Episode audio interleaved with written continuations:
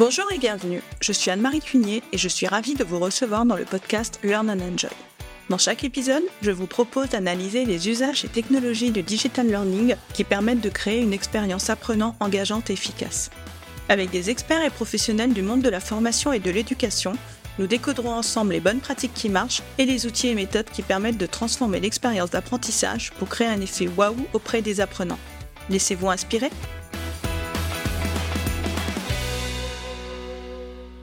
Bonjour à tous Bonjour Anne-Marie donc bienvenue dans cette mini-série consacrée aux droits d'auteur en digital learning avec Clara Slotikamian. Donc aujourd'hui, dans notre troisième épisode, nous allons traiter des licences libres de droit et des Creative Commons. Tout à fait. Et donc, pour commencer, Clara, donc euh, on entend beaucoup parler du libre, des licences libres, notamment donc des Creative Commons. Est-ce que tu peux nous expliquer ce que ça recouvre, ce que c'est exactement? C'est vrai qu'on entend énormément parler de tous ces termes.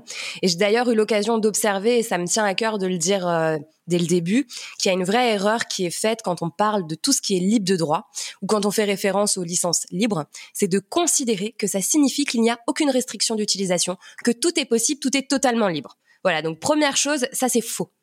Euh, pour reprendre euh, donc ta question de ce qui euh, recouvre le libre, les licences libres, les Creative Commons, faut savoir que tout ça d'abord c'est né avec ce qu'on appelle les logiciels libres, qui ont été distribués via une licence libre. Cette question elle est donc apparue avec le logiciel libre et l'idée qu'un logiciel, quand on a la liberté de le, de le, faire modifier par le plus grand nombre, bah, il va forcément s'améliorer. Donc on accorde des licences libres et ces licences sont garanties par quatre libertés. Donc la notion et l'idée du libre, ce qu'il y a derrière, c'est quatre libertés. La liberté zéro, liberté d'exécuter euh, le programme pour tous les usages.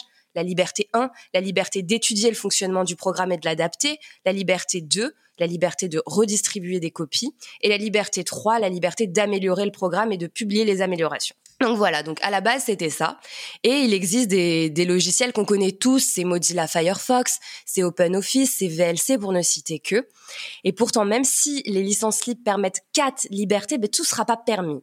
Faut encore se référer à la licence en question, c'est-à-dire que de base il va y avoir ces quatre libertés, mais il faut encore se référer à la licence. Parce qu'en effet, un logiciel libre, une œuvre libre, c'est pas forcément une œuvre gratuite, comme je vous l'ai dit, c'est pas une œuvre avec laquelle on a le droit de tout faire. Simplement, de fait, elle va permettre une autorisation et une utilisation pardon plus permissive. Voilà. Et à côté, on a vu apparaître l'open source et on a vu apparaître les Creative Commons. Et ça, c'est euh, le résultat de, de l'œuvre, si je puis dire, de Laurence Lessig depuis le début des années 2000. L'objectif, c'est de permettre une circulation des créations et que cette circulation soit adaptée au monde du numérique. Et plusieurs types d'œuvres, donc de médias, pour nous en e-learning, vont être concernés par les licences Creative Commons, telles que la musique, les photos, les vidéos, les textes. Et avec ces licences Creative Commons, au lieu d'être dans une démarche de droit exclusif qui appartiennent à l'auteur, ici, c'est plutôt l'inverse, c'est l'auteur qui ne va par principe garder qu'une seule partie de ses droits. Donc euh, voilà pour euh, le petit euh, résumé avec un petit historique aussi pour les Creative Commons. Merci. Et donc, bah justement, concrètement, comment elles fonctionnent ces licences Creative Commons? Parce que là, tu viens de dire que l'auteur garde une petite partie des droits.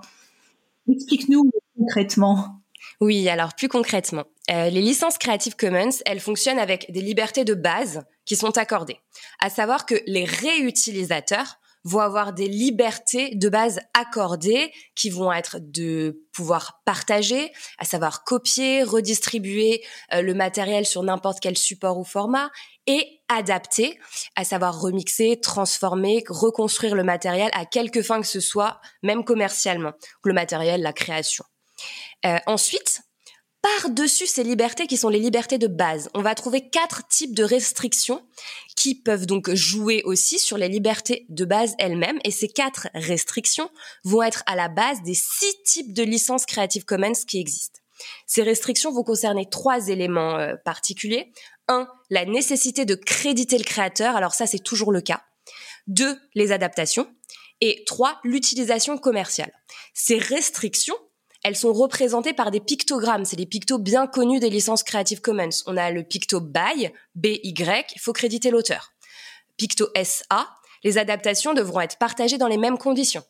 Picto NC, l'autorisation est réservée à des utilisations non commerciales et Picto ND, aucune adaptation n'est autorisée. Donc là, je vous ai bien cité les quatre restrictions.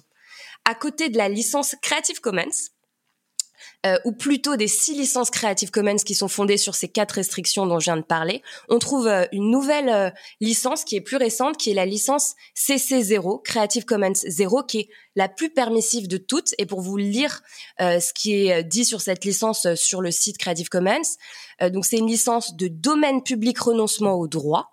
La personne qui a associé une œuvre à cet acte a dédié l'œuvre au domaine public en renonçant dans le monde entier à ses droits sur l'œuvre selon les lois du droit d'auteur, des droits voisins, des droits connexes dans la mesure permise par la loi. Donc en gros, c'est le plus permissif possible dans la mesure permise par la loi. Parce qu'attention, parfois la loi ne nous autorise pas à nous défaire de tout.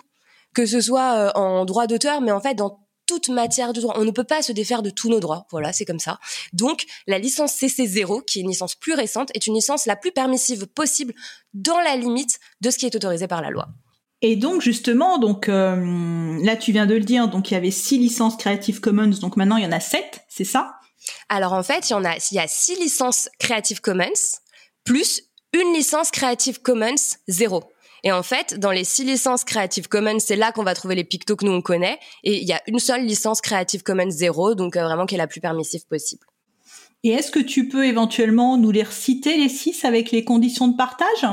Avec plaisir. Alors, les six licences euh, Creative Commons euh, qui sont proposées combinent les différents pictogrammes dont on a parlé. Donc, par principe, je vous rappelle, hein, on est autorisé à partager, copier, redistribuer, adapter, remixer, transformer, etc. On va avoir la première licence qui est la licence de base en fait. C'est vraiment la, plus permissive avec le moins de restrictions puisque c'est la licence Creative Commons BY by. Pourquoi est-ce que c'est celle avec le moins de restrictions? C'est parce qu'au minimum, il y aura toujours cette restriction là dans tous les cas. Après, on a des combinaisons. Vous allez voir que tous les pictos, justement, les licences combinent les pictos dans un ordre ou dans un autre et ça fait les six licences. Donc, on va avoir la licence CC by SA avec deux restrictions. On doit créditer l'auteur et on doit partager les adaptations dans les mêmes conditions. La licence CC by NC, deux restrictions, on doit créditer l'auteur et on ne peut pas faire d'utilisation commerciale. Ensuite, une euh, licence qui est encore plus restrictive parce que là, il y a trois pictos. La licence CC by NCSA, trois restrictions, créditer l'auteur, pas d'utilisation commerciale et on doit partager les adaptations dans les mêmes conditions. Là, je crois qu'on arrive à la cinquième licence, licence CC by ND, deux restrictions, toujours créditer l'auteur et interdiction de faire des adaptations ou des œuvres dérivées. Et la dernière, euh, assez forte aussi puisqu'il y a trois restrictions, CC by NCND, créditer l'auteur, comme toujours, pas d'utilisation commerciale et interdiction de faire des adaptations ou euh, des œuvres dérivées.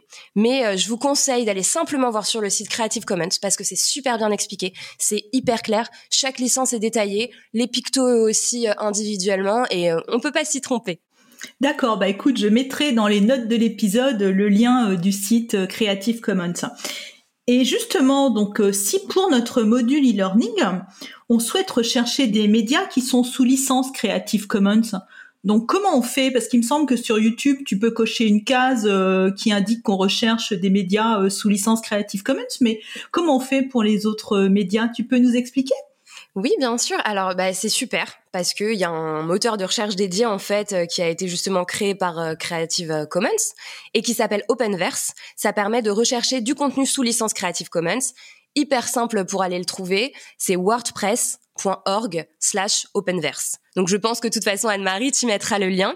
C'est super bien fait et du coup on peut aller vraiment enfin faire confiance à, ce moteur de recherche puisqu'il a été vraiment mis en place par euh, Creative Commons. Ou encore il est possible euh, voilà un peu plus de manière artisanale disons, on peut aller euh, sur Google Images par exemple et on peut mettre un filtre comme tu parlais des filtres sur YouTube, tu peux mettre un filtre pour avoir des résultats de contenu sous Creative Commons.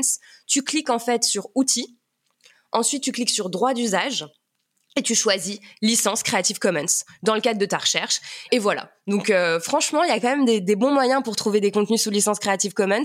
Et je vous conseille vraiment leur moteur de recherche. Il est super bien fait. Enfin moi, perso, j'adore. Ok, bah écoute, euh, merci Clara donc pour toutes ces explications euh, sur les licences libres de droit et les licences Creative Commons. Donc c'était vraiment très très bien détaillé.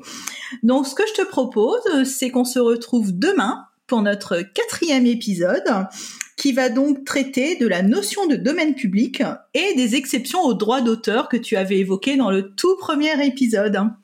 Yes, avec plaisir, j'ai hâte. Eh bien, à demain À demain J'espère que cet épisode vous a plu.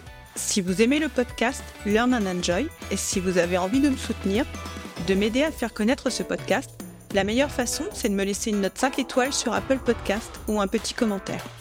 Pensez aussi à vous abonner pour être informé de la sortie des prochains épisodes. Et pour rester en contact ou me proposer un thème que vous souhaitez que j'aborde, vous pouvez me rejoindre sur LinkedIn. Vous me trouverez sous mon nom, Anne-Marie Cuigné. Je vous dis à très vite pour un nouvel épisode.